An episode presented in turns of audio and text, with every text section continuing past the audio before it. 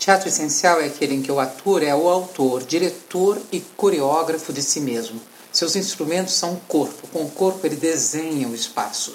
Com sua voz ele mostra o afeto do personagem.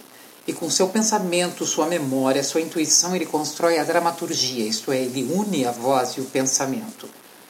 Seus temas serão sempre sobre a natureza humana, portanto, universais, inadiáveis, daí políticos. A intenção é que o público saia do teatro sempre revigorado em suas lutas por liberdade e amor. O performer essencial será sempre político. Não importa a ele nada que na finalidade não signifique possibilidade de convite a questionamento, reflexão, ação e transformação.